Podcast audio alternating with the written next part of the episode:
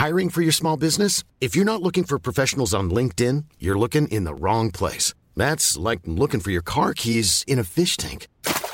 LinkedIn helps you hire professionals you can't find anywhere else, even those who aren't actively searching for a new job but might be open to the perfect role. In a given month, over 70% of LinkedIn users don't even visit other leading job sites. So start looking in the right place. With LinkedIn, you can hire professionals like a professional. Post your free job on linkedin.com slash people today. Vox Polony.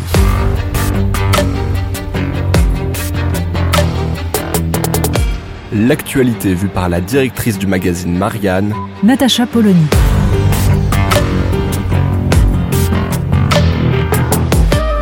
Vox Polony. Gros lardon. Oui, ça a l'air d'un gag, mais le chef du groupuscule néo-nazi qui a voulu euh, organiser une ratonnade à Romans-sur-Isère euh, le week-end dernier se fait donc appeler Gros Lardon. Sauf que c'est pas du tout une blague, et qu'en fait c'est assez intéressant cette obsession nouvelle, enfin nouvelle, qui date d'il y a déjà quelques années, une ou deux décennies, du côté de l'extrême droite pour, pour le cochon, pour le jambon. Alors, on aura bien compris, le principe de base, c'est que les nouveaux ennemis de l'extrême droite, ce sont plus tant les juifs que les musulmans.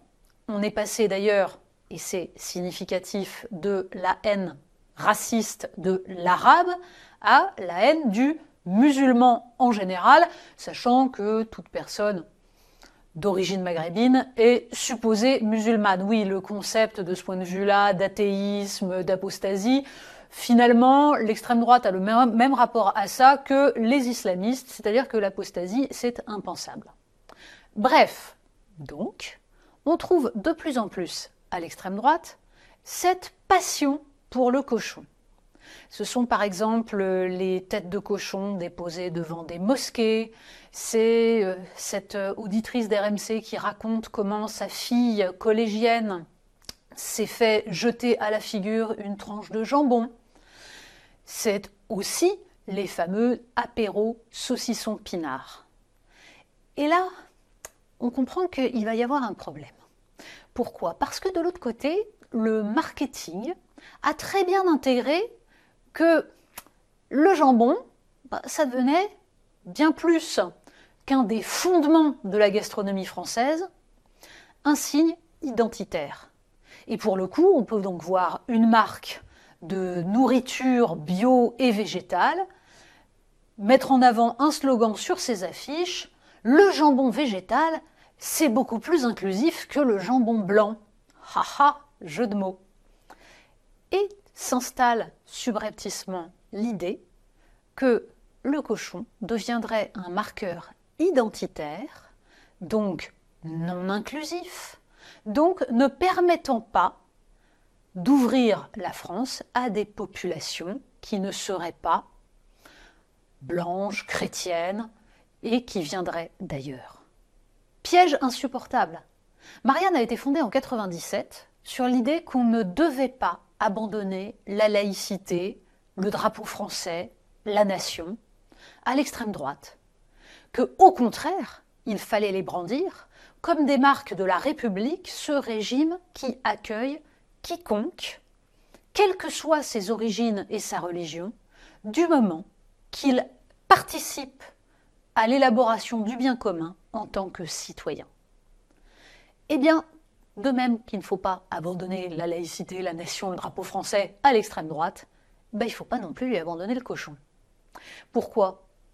Parce que on peut, pour des raisons religieuses, ne pas manger de cochon, bien entendu, mais pour le reste, le cochon est en effet le plat le plus emblématique de la cuisine française, la viande qui se consomme le plus. Pourquoi?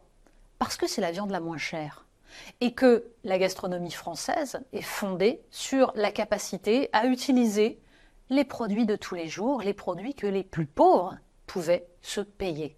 D'où l'omniprésence de la pomme de terre, des haricots, de la châtaigne et donc du cochon.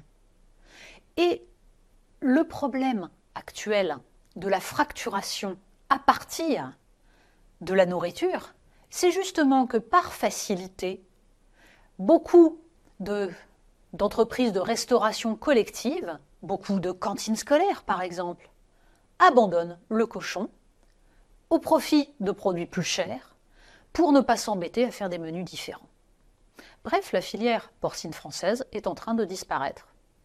Et peu à peu, à force d'effacer le cochon des menus français, ce à quoi participe également l'injonction hygiéniste de certains médecins obsédés qui considèrent que la première bouchée de charcuterie est déjà une manière de provoquer un cancer, tout cela participe petit à petit à laisser croire qu'il y aurait une dimension identitaire, une dimension fermée et à la limite du racisme, au simple fait d'apprécier le cochon, la charcuterie.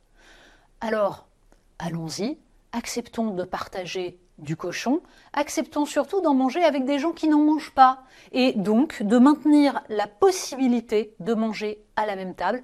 C'est un combat culturel absolument essentiel, et nous n'allons pas l'abandonner à gros lardons. Vox Polony. Retrouvez tous les podcasts de Marianne sur les plateformes de streaming. Et puis les analyses, articles et entretiens de la rédaction sur marianne.net. Et surtout, n'hésitez pas à noter cet épisode et à nous laisser vos commentaires.